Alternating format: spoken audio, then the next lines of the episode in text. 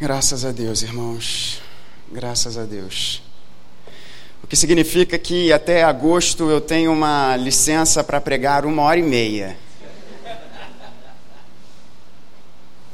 Uma hora e meia. Graças a Deus por isso.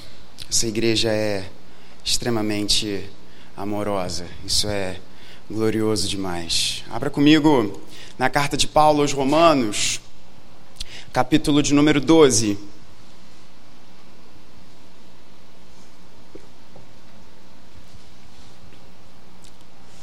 Carta de Paulo aos Romanos,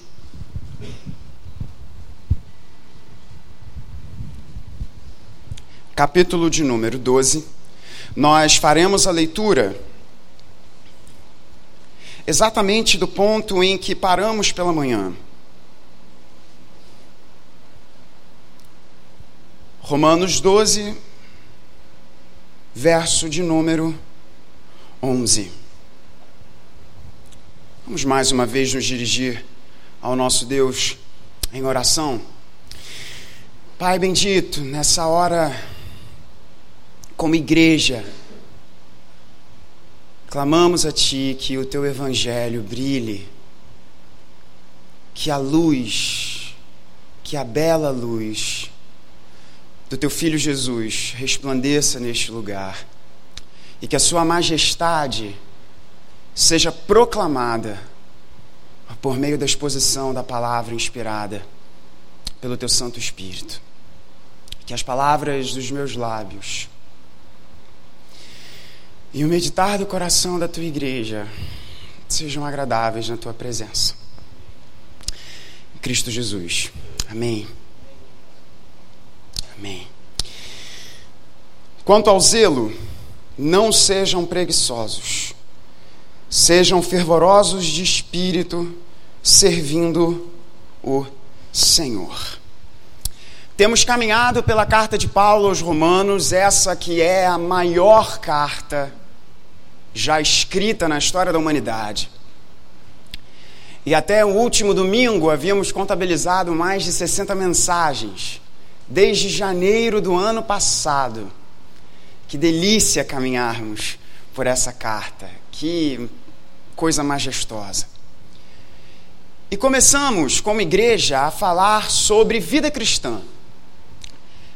Abordamos, durante todo este período, a teologia paulina nos capítulos de 1 a 11.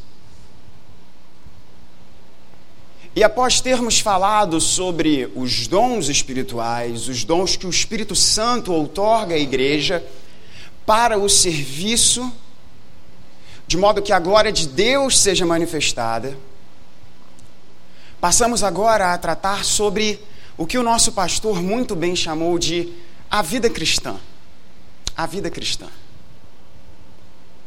Começamos falando sobre um amor que é de verdade e um chamado ao amor.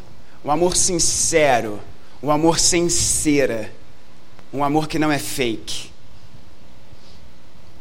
Para depois termos sido apresentados ao comando de desprezarmos o mal e nos ajuntarmos, nos apegarmos àquilo que é o bem.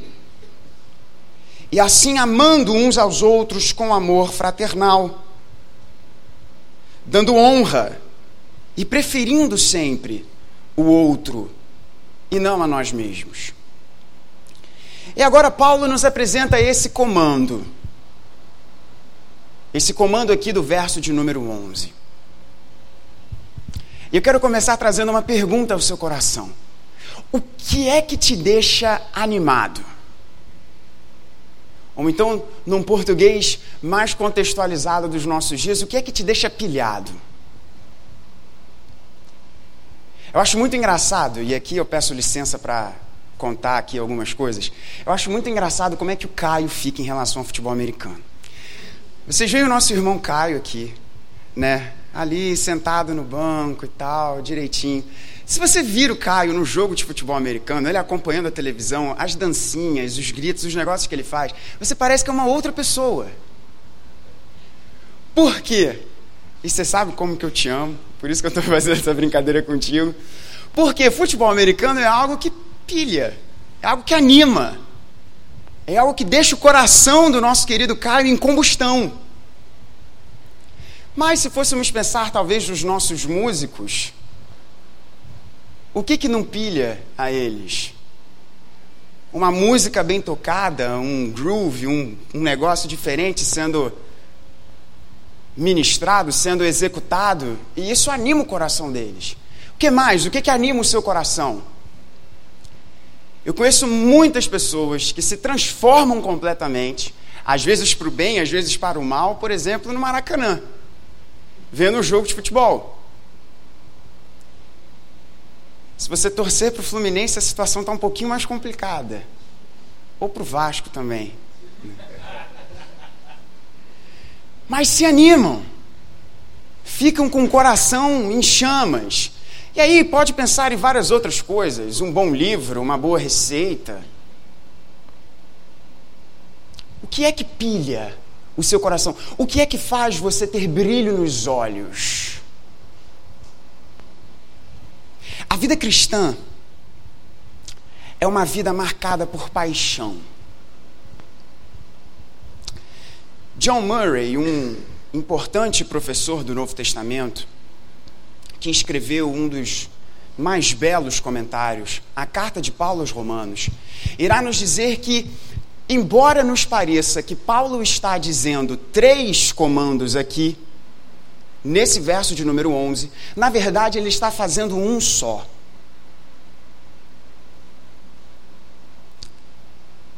E esse comando é: viva com paixão. Faça, realize apaixonadamente. Não qualquer fazer, mas um servir ao Senhor com paixão. E esse servir com o Senhor, servir ao Senhor com paixão, ele coloca de duas formas. John Murray irá nos dizer: de uma forma negativa e de uma forma positiva. A forma negativa é: não seja remisso no zelo, e a forma positiva é: seja fervoroso de espírito, servindo ao Senhor. Ou seja, o comando que essa noite nós iremos abordar é o serviço a Deus com paixão, com fervor. E a minha oração nessa noite é que a paixão que você tem por qualquer outras, quaisquer outras coisas que pilhem você, que te deixem animado, que te dê brilho nos olhos para fazer isso, não passe de pó comparado com o fervor que você deve ter na obra do Senhor. Servindo a Deus com paixão. A palavra de Deus irá nos apresentar de uma forma muito clara, muito clara, que o servir a Deus não se resume a um serviço na igreja. E esse é um ponto importantíssimo para nós conversarmos nessa noite. Porque muitas vezes nós achamos que quando falamos de servir a Deus, nós estamos falando necessariamente em tocar algum instrumento, em preparar algum sermão, em operar a mesa de som, em liderar um grupo dentro da igreja. Sim, isso também faz parte do servir a Deus. Mas o servir a Deus, meu irmão, minha irmã, é perpétuo. Veja comigo o que Paulo nos apresenta em Romanos 12, 1 ele diz, portanto, irmãos, pelas misericórdias de Deus, peço que ofereçam o seu corpo como sacrifício vivo, santo e agradável a Deus. Este é o culto racional de vocês. Portanto, o que Paulo nos apresenta é que, diante de toda a teologia apresentada em Romanos 1 a 11, a resposta a essa teologia, a resposta ao Evangelho é uma vida de adoração. Me incomoda muito quando há alguma ilustração, alguma mensagem em relação à adoração, uma noite de louvor, e qual é a imagem que aparece? Alguém de braços abertos. Isso faz parte também da adoração. Mas as pessoas pensam que adorar a Deus, às vezes, se resume a um momento cultico litúrgico, na verdade, quando na verdade a liturgia é a nossa vida. A nossa vida é uma perpétua liturgia de adoração a Deus. E o problema, meu irmão, minha irmã, é que se você resume a sua adoração a alguns minutos em que você passa durante o louvor, significa que você passa muito mais tempo fazendo qualquer outra coisa do que adorar a Deus. Quando na verdade Paulo diz: quer morramos, quer vivamos, somos do Senhor. Portanto, tudo que você faz, a planilha de Excel que você está editando no seu trabalho, o suco de laranja que você toma de manhã, a música que você canta na igreja, a leitura devocional da palavra de Deus e a sua intercessão para os seus queridos, tudo isso é adoração ao Senhor. Como John Piper muito bem nos ensina, fazemos tudo para a glória de Deus, inclusive tomar um suco de laranja. Portanto, o serviço ao Senhor é um serviço constante. O cristão é chamado para uma vida de serviço. Nós, que fomos chamados por aquele que disse que não veio para ser servido, mas para servir e dar a sua vida em resgate por muitos, nós que seguimos a esse maravilhoso servo que é Jesus, somos também chamados ao serviço.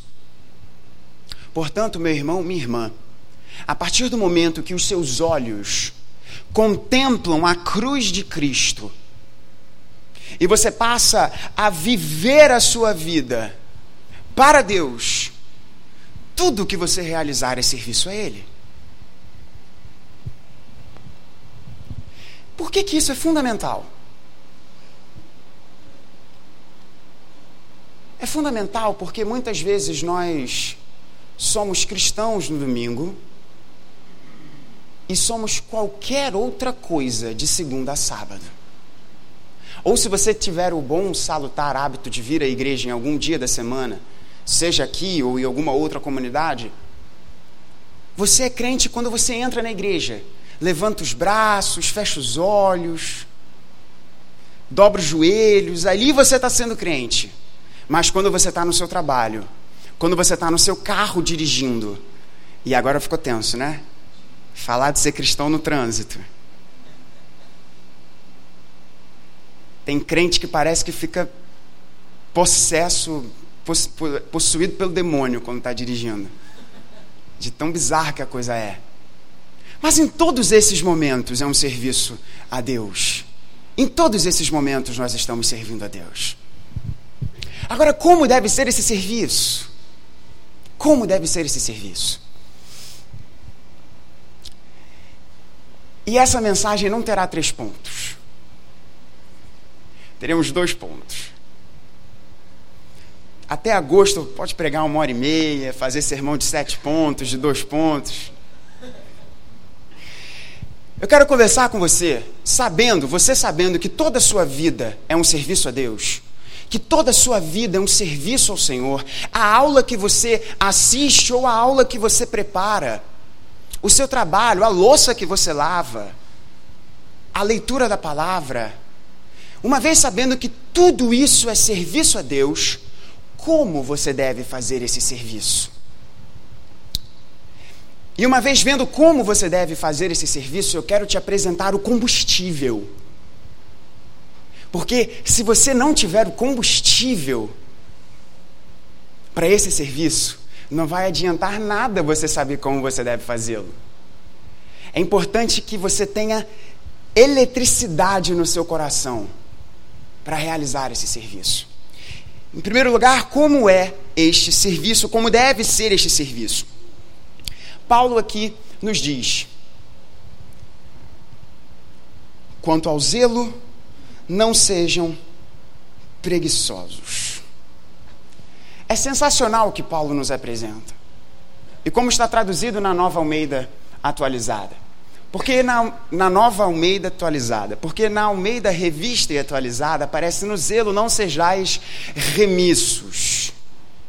E salvo se você for alguém experimentado a difícil arte de conhecer a língua portuguesa, pode ser que no primeiro momento remisso não te faça soar muito bem. Mas eles capturaram, os tradutores, na nova Almeida atualizada, muito bem o texto. A mensagem é muito clara. No serviço a Deus, meu irmão ou minha irmã, não seja preguiçoso. Agora, fala sério. Às vezes dá uma preguiça, não dá? Às vezes a gente fica cansado de uma semana tão cheia, com tantos compromissos, com tantos afazeres, que bate aquela preguiçinha e dá vontade só de ficar deitado, assistindo alguma coisa no Netflix. E nós negligenciamos o serviço. E mais uma vez, irmãos, que isso fique muito claro: nós não estamos falando apenas do serviço na igreja. Porque a igreja vai aonde você estiver. Portanto, segunda-feira, amanhã, em casa, no trabalho, no trânsito, você será a igreja ali. Nós estamos saturados numa cultura de conforto. Preferimos o nosso conforto. Não queremos nos cansar. Porque, na verdade, o céu que a nossa cultura nos apresenta é um lugar ensolarado, em que você pode colocar a sua sunga ou a sua bermuda, vai lá, beber alguma coisa gostosa diante do mar. Essa é a visão de paraíso que nós temos. E há uma cultura que nos bombardeia com isso, como se o auge da sua vida fosse estar de chinelo diante do mar. É maravilhoso estar diante do mar, mas somos chamados ao serviço. Somos chamados ao serviço. A vida cristã é o servir. E nós, cristãos, somos uma contracultura dentro da cultura na qual estamos inseridos. Enquanto a nossa cultura diz: junte dinheiro para você se mudar para algum lugar ensolarado e passar ali a sua velhice, o Evangelho diz: meu irmão, não seja preguiçoso. Portanto, alinhe as suas expectativas em relação ao seu futuro. Ou como John Piper muito bem nos diz, não desperdice a sua aposentadoria. Nós às vezes falamos muito dos nossos irmãos norte-americanos, criticando o tal American Way of Life de colocar como ideal você juntar dinheiro e se aposentar e curtir o restante da sua vida, não se importando com mais nada nesse mundo. Mas nós brasileiros estamos cada vez mais assim. Quando na verdade, a vida cristã é uma vida de serviço. E que glória é se permitir consumir pelo serviço. Pelo serviço. No zelo, não sejam preguiçosos. John Murray vai nos dizer que a palavra grega que Paulo utiliza aqui é a mesma construção, na verdade, não apenas a palavra, mas que Paulo nos apresenta em Gálatas 6:9. E o conceito que podemos ter aqui sobre o que significa não ser preguiçoso em relação ao zelo é o que está em Gálatas 6:9. E o que que Paulo nos ensina em Gálatas 6:9? Yuri, você pode colocar para gente, por favor? A ideia que Paulo nos apresenta, escrevendo a carta aos Gálatas, sobre o que significa não ser preguiçoso no zelo, é não nos cansemos de fazer o bem. Não nos cansemos de fazer o bem. Portanto, meu irmão, minha irmã, não ser preguiçoso no zelo é você não se deixar levar pelo cansaço do que é fazer o bem. O cristão é chamado a fazer o bem. Enquanto tudo o mais está caminhando para um caminho de maldade, o cristão, aquele que segue a Cristo, é exortado a buscar o bem. Pastor, você está falando isso porque você não sabe como é que é a minha sala de aula. Pastor, você está falando isso porque você não sabe como é que é a universidade em que eu estudo. Pastor, você está falando isso porque você não sabe como é que é o setor do meu trabalho. Pastor, você está falando isso porque você não sabe como é que é a família que eu estou inserido. É muito fácil chegar e falar, ó, oh, não se cansa, não seja preguiçoso, você sabe como é que é a minha família? Quem disse a você que a vida cristã seria fácil? Nós cristãos somos chamados não a nos moldarmos ao mundo, mas termos a nossa mente moldada pelo Espírito Santo de Deus, que uma vez aplicando o Evangelho em nossa mente, o nosso coração pulse pelos outros, e assim nós façamos o bem. Não ser preguiçoso no zelo significa a outra faceta daquilo que Paulo nos apresenta aqui, que é ser fervente. Para aqueles que têm hábito de fazer café, de fazer chá ou de fazer alguma coisa na cozinha, você reparou como é que a água fica quando você coloca para ela esquentar? Opa! Como que a água fica quando você coloca ela para esquentar? Você deixa o tempo, ela vai esquentando, ela vai esquentando, ela vai esquentando e ela começa a ferver. Se você reparar bastante o que acontece ali, você não precisa ser um biólogo para entender o que, que está acontecendo, ou um químico, enfim, para entender o que está acontecendo nas moléculas ali do hidrogênio com oxigênio. Quase faltou aqui que a água é H2O. Aqueles que são mais entendidos nessa área vão nos dizer que quanto maior o calor, maior o movimento. E fica tudo ali se mexendo. Agora, você não precisa ser alguém experimentado nessas coisas, é só você olhar para a água. E você vai ver que vai ficar aquilo ali fervendo, aquilo ali em ebulição. As bolhas começam a aparecer, e aquela água que antes estava completamente parada, agora ela está em constante movimento. A ideia de Paulo é essa em relação a isso. A palavra que ele usa é justamente ferver. E nessa hora eu entendo que os nossos irmãos pentecostais falam quando diz da tampa da chaleira e por aí vai. Porque o que Paulo nos apresenta aqui é isso, é que a vida cristã em relação ao serviço a Deus, ela deve ser fervente, em movimento compaixão. Compaixão.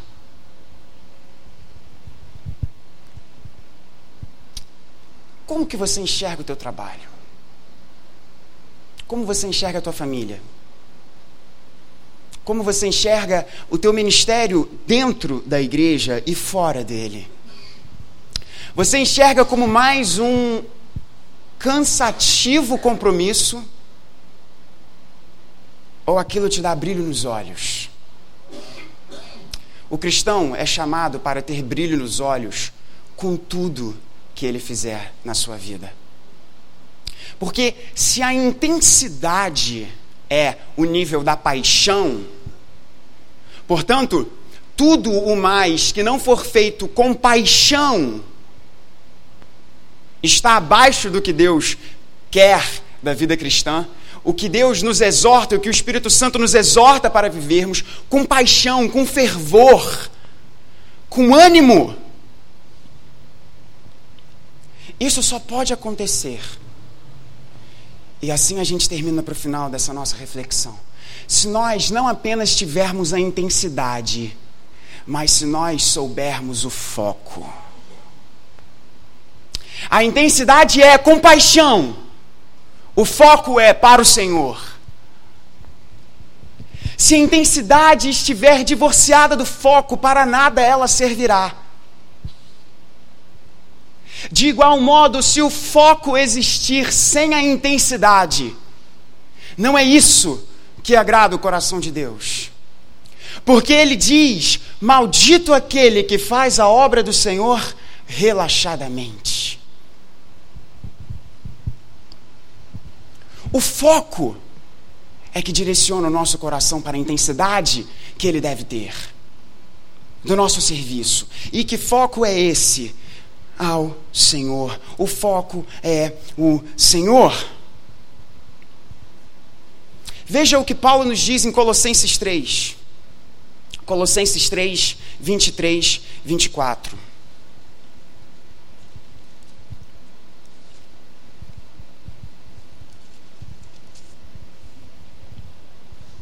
E esse é o combustível que deve trazer fogo ao seu coração, na paixão de servir a Deus. Colossenses 3, 23, 24, Paulo nos diz: tudo o que fizerem, façam de todo o coração, como para o Senhor, e não para as pessoas, sabendo que receberão do Senhor a recompensa da herança. É a Cristo, o Senhor, que vocês estão servindo. Meus irmãos, amanhã, quando eu estiver no meu trabalho, eu não estarei servindo a companhia de eletricidade para a qual eu trabalho, eu estarei servindo ao meu Senhor Jesus. Quando você estiver em casa lavando a louça, você não estará servindo a sua família, você estará servindo a Cristo. Quando você estiver intercedendo por aqueles que são queridos e preciosos ao seu coração, você estará servindo a Cristo. Na sua faculdade, você não estará servindo a si mesmo, buscando uma boa formação, você estará servindo a Cristo. É ao Senhor Jesus. É a Ele para Ele, porque dele são todas as coisas. Tudo que nós fizermos é para o Senhor. Quer melhor motivação para você acordar cedo e chegar no trabalho? Você não estará servindo ao teu patrão, aos teus clientes. Você estará servindo a Jesus. As pessoas com quem você falar no dia a dia, as visitas a quem você fizer, Todos os seus planos, todos os seus projetos, você não estará fazendo isso para outros. Você, cristão, você, cristã, está fazendo isso para Cristo. Para Cristo. É a Ele a quem servimos. Não servimos aos homens, servimos a Cristo. E Ele é um Senhor maravilhoso. E no tempo certo, nós que hoje dizemos que vai valer a pena quando estivermos diante da Sua face, falaremos: Senhor, valeu a pena, valeu a pena, porque nós servimos a esse Cristo. Por que servir a esse Cristo? E aqui a gente olha para o passado e a gente olha para o futuro. Veja comigo algo que o profeta Isaías nos disse. Em Isaías 6,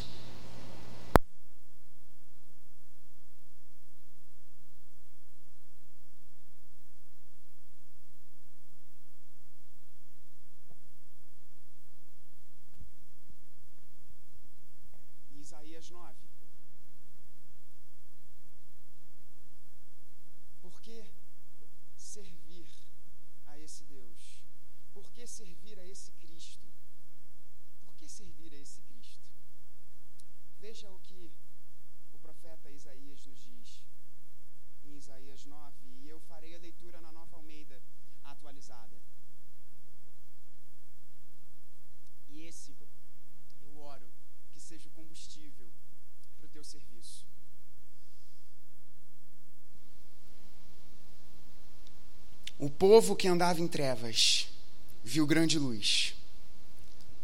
E aos que viviam na região da sombra da morte, resplandeceu-lhes a luz. Tu, Senhor, tens multiplicado este povo e aumentaste a sua alegria. eles se alegram diante de ti como se alegram no tempo da colheita, e como exultam quando repartem os despojos.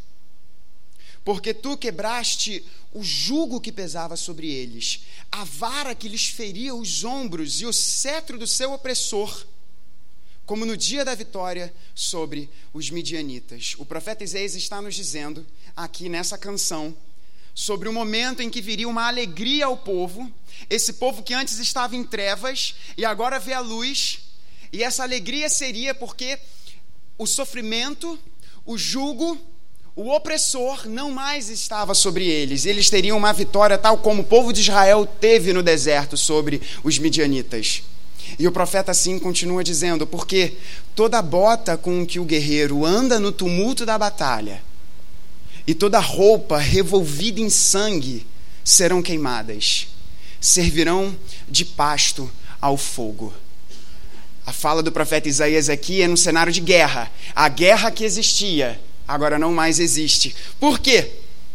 Porque um menino nos nasceu, um filho se nos deu, o governo está sobre os seus ombros, e o seu nome será maravilhoso conselheiro, Deus forte, Pai da eternidade, príncipe da paz. Ele estenderá o seu governo e haverá paz sem fim sobre o trono de Davi e sobre o seu reino para estabelecer e para o firmar com juízo e com justiça desde agora e para o sempre. E veja o que que o, Isaías, que que o profeta Isaías diz: o zelo do Senhor dos exércitos fará isto. Por que, que eu e você não devemos ser preguiçosos em relação ao zelo? Porque Deus não foi preguiçoso no seu zelo. O zelo de Deus, o cuidado, o compromisso, ou o que algumas traduções muito bem colocam, o ciúme de Deus pelo seu povo. É o que nos faz olhar para o passado e ver que essa promessa que Isaías aqui disse já se cumpriu Deus, zeloso em Sua obra, providenciou a nossa salvação, a minha salvação, a tua salvação. O zelo do Senhor fez isso. E o nosso Deus não falha nas Suas promessas. Portanto, da mesma forma que Deus foi zeloso em realizar isso, Cristo foi zeloso sendo obediente até a morte e morte de cruz.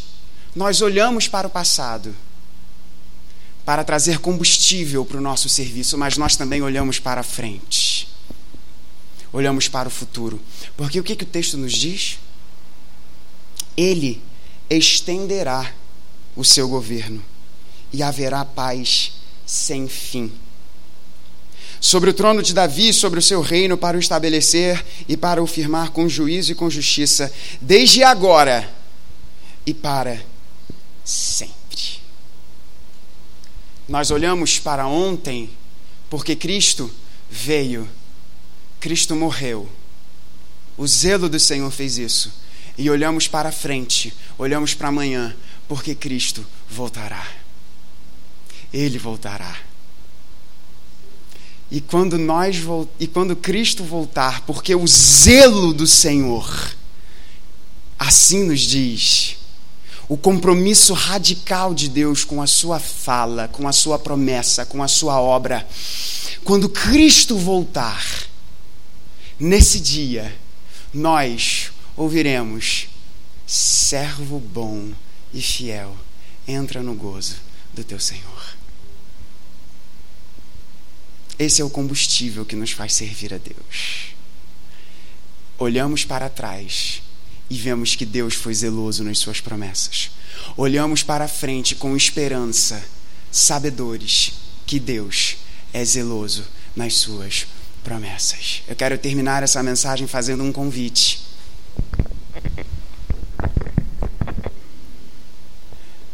Talvez você esteja, e eu vou lançar um clichê evangélico aqui agora eu não sei como você entrou nessa noite aqui nessa igreja. E é verdade.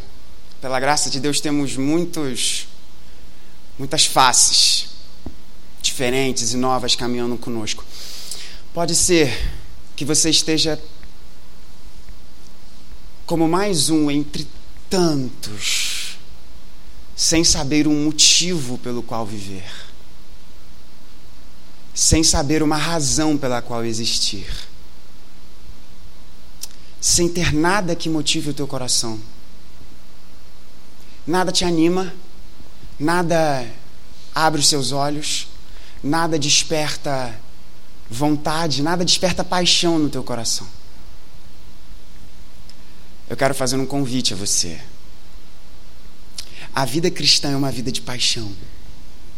E o Senhor Jesus, com paixão, motivado pelo amor em seu coração, foi à cruz no seu lugar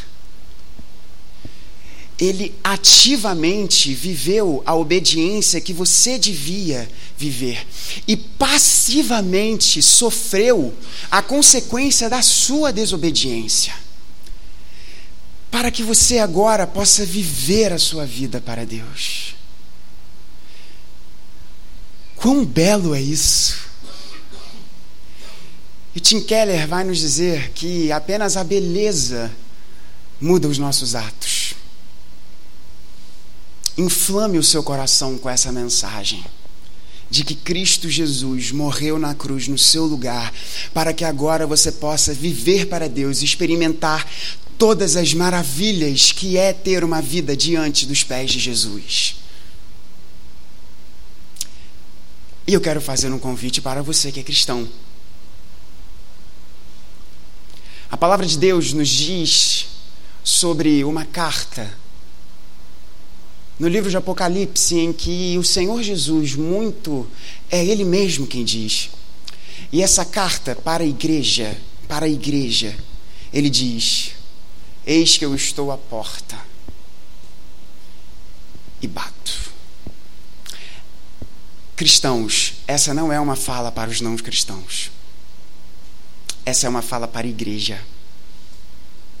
Cristo diz: para nós, igreja, Eis que estou à porta e bato. Se alguém abrir, eu entrarei e cearei com ele.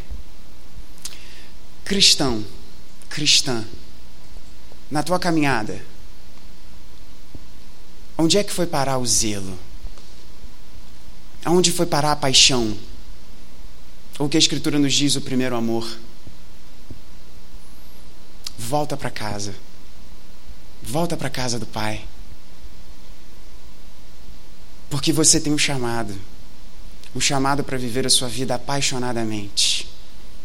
Porque toda a sua vida, como a gente canta aqui, é um hino de louvor a Jesus de Nazaré. Que Deus nos abençoe.